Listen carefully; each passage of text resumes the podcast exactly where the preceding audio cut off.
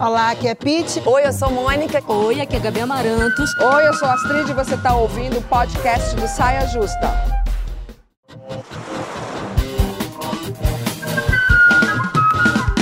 Eu não tenho expectativa de ser perfeita, de não errar. Não tive compromisso nem com o meu filho de ser a melhor mãe. A gente aprende a andar caindo. A frase é dela. Luísa Helena Trajano, uma das mulheres mais influentes do país e a nossa convidada nesse dia de hoje. Agora, Luísa, tem homenagem para você também aqui hoje. Ah, Olha só. Meu Deus.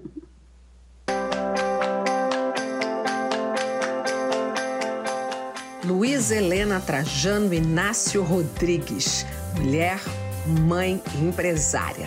Uma combinação que ainda causa estranheza num país que insiste em virar as costas para a diversidade.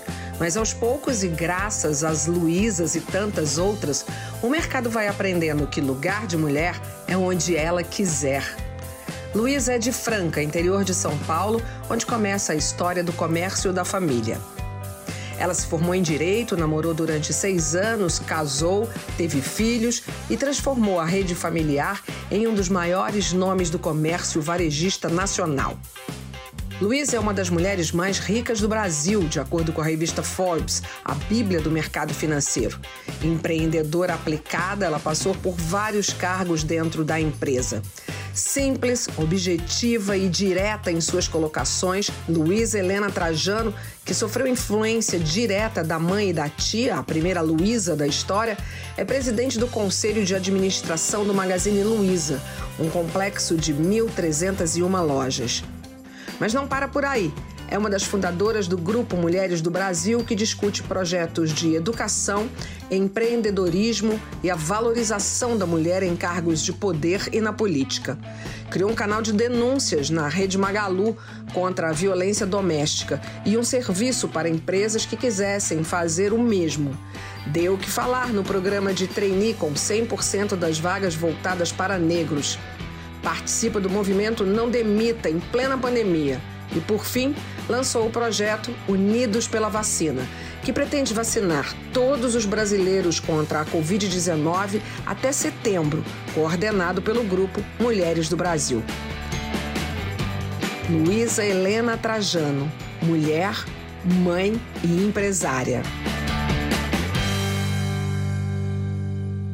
Senhora. Nossa, hoje tá, dá para judiar, hein?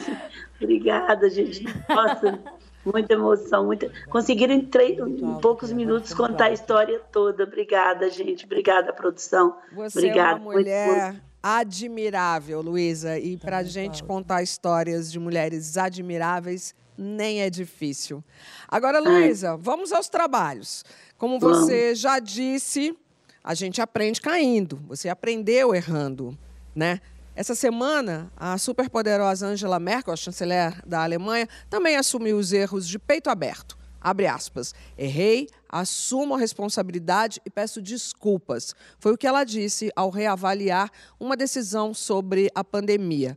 O pedido de desculpas de um governante, além de um alento, é um ensinamento para a população. No Brasil, por exemplo, a gente espera há 57 anos um pedido de desculpas pelo golpe civil e militar de 31 de março de 1964, que tirou direitos fundamentais, como existir de acordo com as nossas convicções e liberdade de expressão. Errar é humano, mas assumir o erro seria divino, né, Luísa Trajano? Olha, eu, eu, são crenças que limitou a gente a vida toda, né? Principalmente quem lidera, quem tem um cargo. Você não pode errar, você não pode. Pelo contrário, eu acho que esse pedido de desculpa da, da, da chanceler da Ângela ficou muito mais, ela ficou muito mais forte. E é o que eu falo, você aprende com os erros, né? O pessoal fala, Luiz, onde você errou? Fala, eu estou vivendo errando, eu só detesto errar o mesmo erro duas vezes. Foi assim que a gente aprendeu a andar, foi assim que a gente aprendeu a falar. Mas essa, essa mania que a gente tem de ser perfeita, de, de, ser, de não errar de jeito nenhum, de ser toda certa, de preocupar com o que os outros estão tá falando, é isso que leva a gente a humano, gente. Então a gente erra certa. E eu nasci é, errando e acertando e não tenho vergonha, peço desculpa. e aprendo com os erros. É até difícil para mim, os outros falam, Luísa, fala uma coisa onde você errou. Eu falo, gente, eu vivo errando, eu sou inacabada. Mas o erro, para mim, é um motivo para mim acertar. Então, assim, eu não vejo o erro como aquele castigo. Eu acho que esse negócio de céu e inferno, certo e errado, isso é, colocou a gente bem dentro de uma caixa, né? Isso Agora, atrapalha. Sem dúvida, no mundo corporativo, a cobrança para as mulheres, você já, já, já teve um grupo mínimo né, de mulheres, mas a gente vê que é um crescente, é um crescente de mulheres no poder de muitas empresas no Brasil e fora do Brasil. Mas o errar para a mulher é mais pesado do que para o homem, não é não? Assim, mas mesmo isso, Astrid, agora eu acho que está mais normal, porque mudou muito, né? A gente tem que saber disso. Mas mesmo assim, eu nunca levei como castigo. Eu falo, bom, eu tenho que ser melhor, me fez melhor. Então eu não levei como castigo. E também eu, eu errei, gente, e daí? O que, que vocês vão fazer comigo? Então, assim, a vida inteira eu desmistifiquei o erro. Eu não acho que o erro é uma coisa que, que me castiga, ou que os outros têm o direito de me castigar. O problema está muito dentro da gente, né? Agora, para a mulher é muito mais difícil, porque as crenças limitantes, ah, é porque é mulher, é porque faz isso. Mas também eu nunca deixei, Astrid, assim, eu, eu não bato de frente, eu não fico com quem, eu não fico assim que é muito difícil você, se você tem raiva, te domina, mas eu não deixo. Daí um pouquinho eu confronto. Ainda falo assim: olha o machismo estrutural, olha uma, a vida toda. Imagina, eu cheguei em São Paulo, é, que eu tinha muito novinha, vendendo uma empresa do interior que era desconhecida, vendendo que eu falo assim, fazendo negócio. Uhum. Ainda eu sou a única mulher do varejo. Imagina isso há 40 anos atrás, falando porta, portão e sendo Sim. mulher. Então, assim, porque aqui na minha uhum. região, e eu fiz questão de manter a minha essência, eu acho que isso foi uma intuição que me ajudou muito, a minha intuição, minha essência de mulher, a minha essência de, de, do interior, a minha essência de, ter, de ser de uma empresa familiar, que na época era um horror, tá? Empresa familiar não vai para lugar nenhum. Então, assim, eu, eu, também nunca me deixei é, de não confrontar. Eu acho que o confronto, do diálogo que conecta, eu levo, falo isso muito para as mulheres a gente tem que aprender a confrontar de uma forma saudável, né? Até hoje, esses dias uma pessoa falou: "Ah, você é voltada para propósito e eu sou voltada a lucro". Aí eu falei: "Olha, vamos um pouquinho. Nossa, se eu não fosse voltar até hoje, assim, não, porque estava falando de propósito, né? Ela, eu sou voltada a evitar lucro. Eu falei, bom, se eu não fosse voltada, eu não estava valendo o que eu estava valendo. Mas primeiro eu falei, eu acho que eu não me fiz entender. Deixa eu explicar direitinho primeiro. Então, assim, eu não deixo passar também, não. Eu acho que nós mulheres temos que, com muita. entender também que o homem foi criado dentro de um machismo estrutural muito sério, igual o racismo estrutural.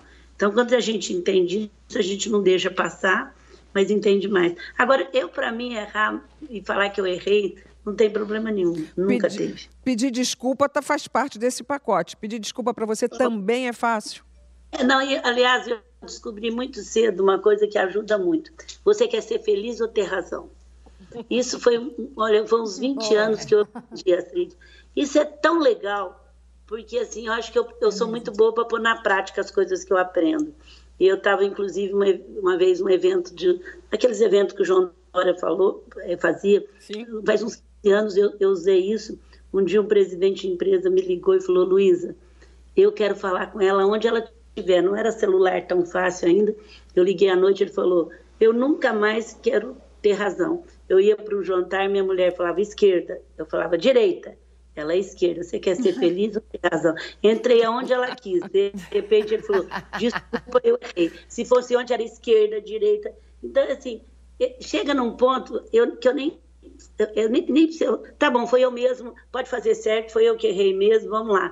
E assim, esse, essa frase do ter feliz ou ter razão muda a vida da gente, muda. Meu marido era bem cearense, a gente ia voltando dessa fazenda que nós temos, né? Bateu uma pedra no vidro, e eu falei, Erasmo, pedra.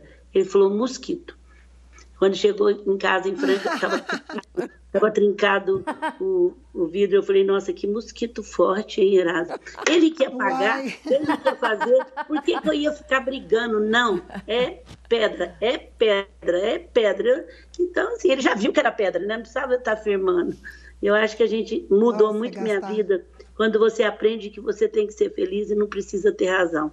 Isso é com filho, é com todo mundo. Começa Total. a teimar muito, você fala, tá bom, então faz. Dá um pouquinho, não faz nada. Né, Pete? É mesmo. Nossa, total. E, gente, muitos aprendizados nessa fala. Obrigada, porque é, essa coisa de você também gastar energia com a coisa certa, com a briga certa, né? Tem coisa que é. não vale a pena. E eu fiquei pensando sobre essa história de pedido de desculpas. Luísa, você falou um negócio massa, assim, você falou que todas as vezes que você pediu desculpa, isso te, te deixou mais forte, ou que você viu, não, você falou que ah, sentiu a Ângela mais forte, né, quando viu o pedido de desculpa dela. Eu fiquei pensando sobre isso. É, pedir desculpas ainda é visto como uma vulnerabilidade, especialmente em governantes, né? E não é comum a gente ver isso. Acho que é por isso que chamou tanta atenção esse fato da Angela Merkel. Eu acho que tem um fator cultural aí também que a gente não tem como ignorar nem mensurar tanto, mas, particularmente, é, eu peço desculpa numa boa, galera. Eu acho que não nos enfraquece, não. Eu acho que nos fortalece também. E a única coisa que eu penso é: se não cometer o mesmo erro, como Luísa falou, sim, vários erros diferentes ao longo da vida e várias desculpas diferentes. Mas também, assim, quem fica pedindo desculpa o tempo inteiro, será que não está errando demais, não? Hein, Astrid? Não, com certeza. Eu acho que não amadureceu, né? Porque quem fica pedindo desculpa o tempo inteiro é criança, né? Que toda hora. Desculpa, desculpa, desculpa. Aí adolescente uhum. não foi mal. Foi mal, foi mal. Se foi você mal, não valeu. educa, valeu. Vai virar esse é. adulto aí que pede desculpa por pedir desculpa, né? A desculpa. E é aquele pedido de desculpa é, de fachada, verdade. né? É aquela desculpa, é aquela desculpa feita assim da boca para fora. Desculpa de criança, você falou tudo. Total. Tem um filho pequeno é isso. Ah, desculpa. Não, gente, desculpa é tipo, olha, desculpa de verdade, né? Uma coisa assim. Desculpa que vem com assumir o erro, né? Não pode botar a culpa no é. corretor ortográfico e nem ser um pedido de desculpa vazio, né? É. Ou da assessoria de imprensa. Né, Mônica? Da assessoria de imprensa. Ah. É. Não, é realmente. É, é, é, é, nesse caso, né, Pete, a pessoa que pede desculpa o dia inteiro tem que ter um pouquinho de medo de errar. Que a gente fala que a gente não pode ter medo de errar. Nesse caso, essa criatura que pede desculpa o dia inteiro, eu conheço uma pessoa assim. Uhum. Essa pessoa tá, tem, precisa um pouquinho de medo de errar. Não, total. total. Eu fiquei pensando assim, eu acho que você o reconhecimento do erro, né? Você reconhecer o erro, as críticas do erro, as consequências do erro. Eu acho que, gente, isso tudo faz parte da vida de quem age. Quem atua, quem vive a vida, erra. Não pode ter medo de errar. Né? Viver a vida, você erra.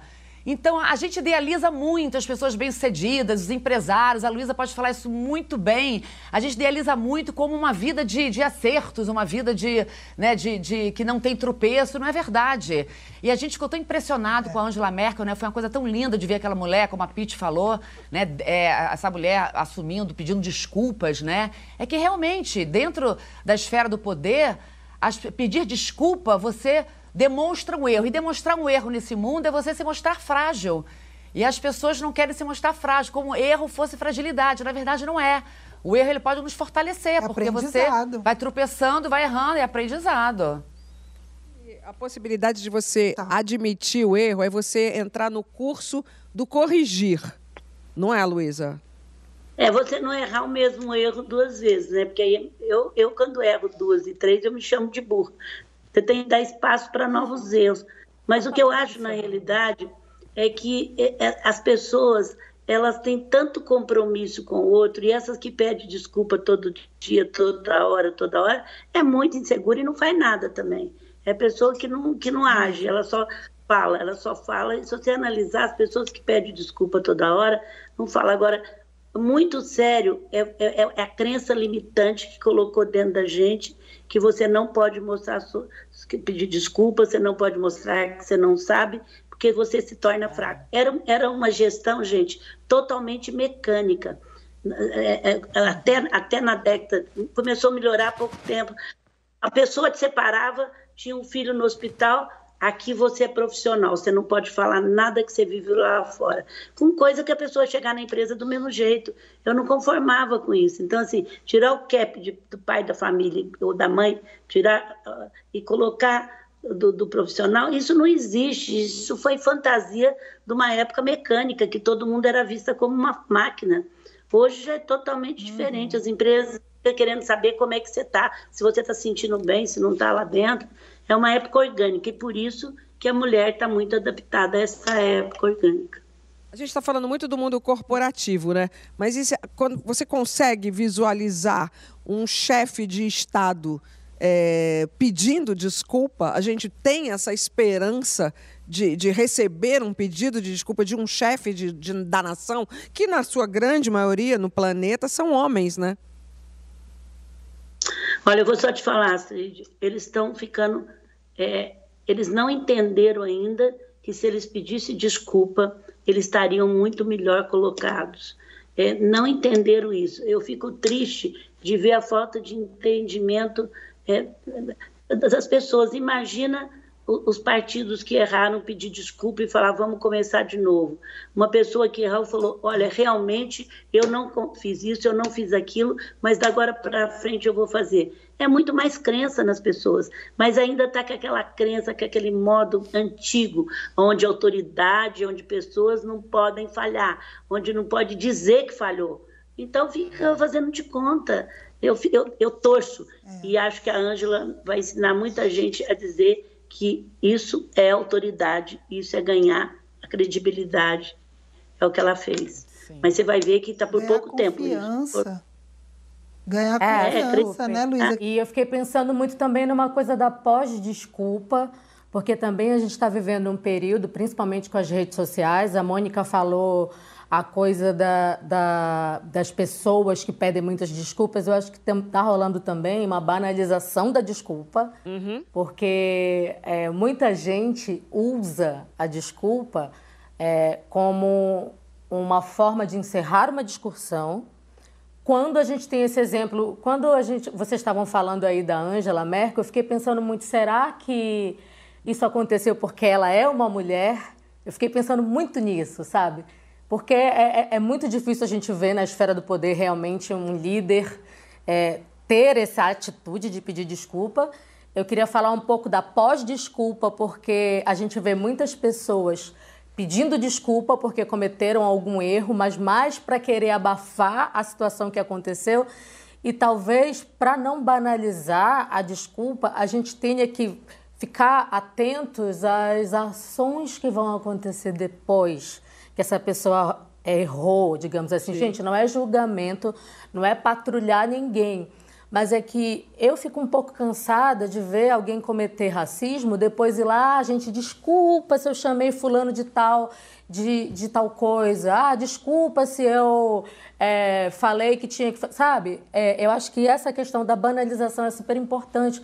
A gente está discutindo muito essas pautas, é super importante também a gente saber que tem muita gente que está aprendendo, tem muita gente que está dentro do racismo e do machismo estrutural e que reproduz isso e que leva um tempo para que a gente aprenda e que a gente saia dessas amarras.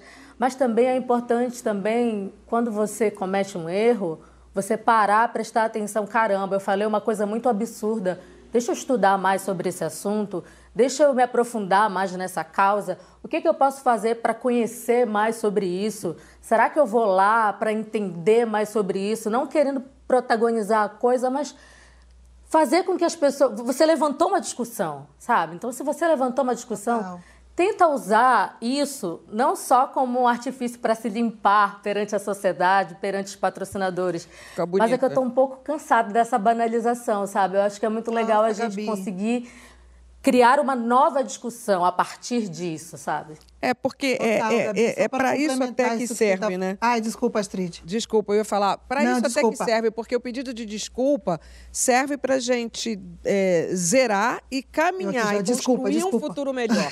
se é uma coisa pro forma, se é da boca para fora, como dizia minha avó, é, não cola. Não fica. A gente não, não fica. Total. Não fica. Total. Não Astrid, fica. eu ia complementar a Gabi falando o seguinte: eu só acredito em pedido de desculpa que muda algo.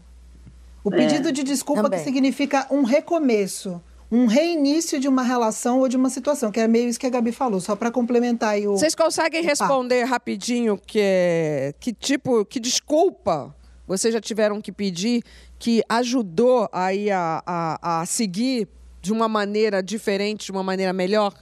O meu foi o pedido de desculpa que eu é, é, fiz adulta para minha mãe. Desculpa por não Ai, ter eu também. paciência. Você também, Pete? Eu Alguém também. falou eu também. Eu também. Foi? Fui eu. Também. É. Foi, fui eu. Mônica, Bem, mesma você. coisa. Pediu de desculpa que me fez tomar outro rumo, seguir em frente. Eu acho que vários. De uma Em forma melhor. Sim, eu. É, eu estar vivendo um relacionamento que eu acho que eu alimentei uma expectativa na pessoa errada. É, é, uma coisa foi mais para frente do que, do que deveria e eu pedi desculpas de eu ter alimentado aquela expectativa que não era nada daquilo. Então, seguir minha vida sozinho Tá. foi muito melhor para mim. E no, e no trabalho também, eu tenho alguns. Tá. Gabi, você. Rapidinho.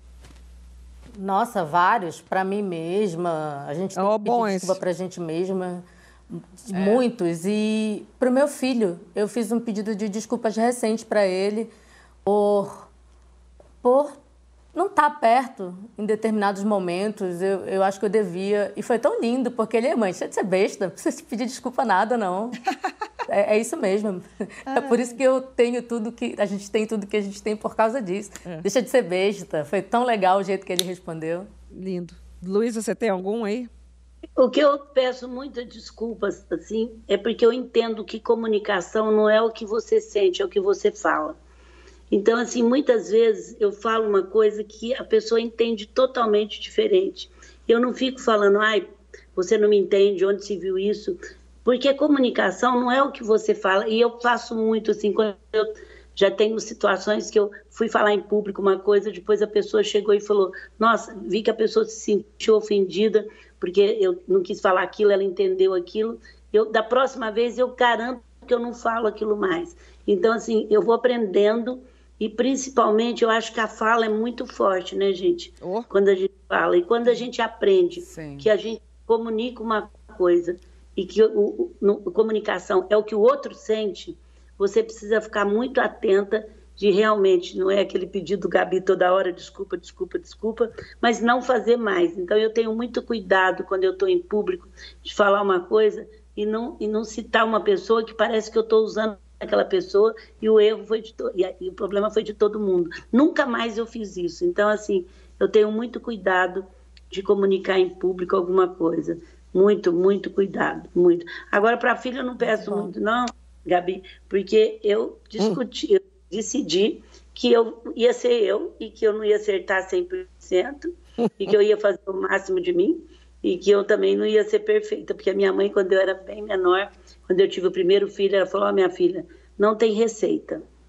Vai- você vai é a melhor coisa é- é a coisa mais importante da tua vida é o que você está tendo agora tem mãe que trabalha fora tem tem filho bom tem mãe que trabalha fora tem filho ruim tem mãe que trabalha fora dentro tem mesma coisa agora tem uma coisa bota uma coisa na tua cabeça é a- é mais importante não tem nada melhor, senão você largava e ia fazer o que tinha. Agora põe uma coisa na tua cabeça. Se foi bom, foi Deus que ajudou. Se foi ruim, foi porque você trabalhou. Uma vez uma, uma imprensa me chamou e falou, Luísa, você tem três filhos tão comprometidos numa época de, de maio. É, como todos eles têm. Aí eu falei, nossa, eu pensei, nunca esperava escutar isso, né? De repente, eu falei assim, olha, falou, o que que acontece? Eu pensei um pouquinho e falei, foi Deus que ajudou.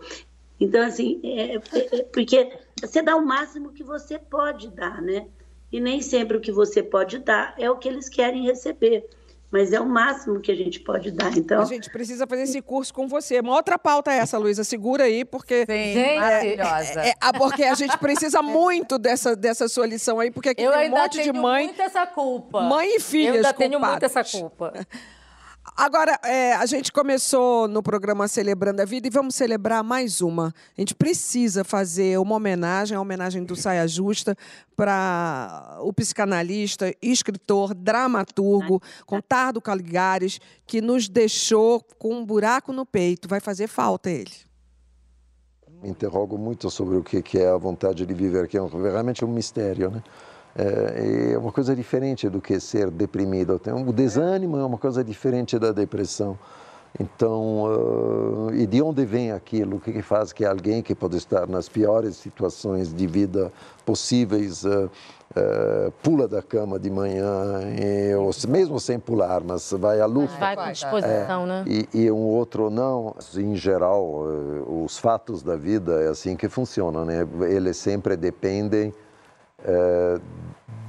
do tipo de história na qual você consegue enredá-lo, sabe? Uhum. Como é que você conta a sua história. Por isso que numa psicanálise podem mudar muitas coisas, porque tem alguém que pode ter uma história que parece feita de, de eventos uh, terríveis, horrorosos, ameaçadores e companhia, e que afinal consegue contar isso com uma história super interessante, divertida, e que fez dele quem ele é, e companhia. E tem outros uh, para quem eventos que pareceriam quase irrelevantes hum. funcionaram como realmente uma verdadeira martelada.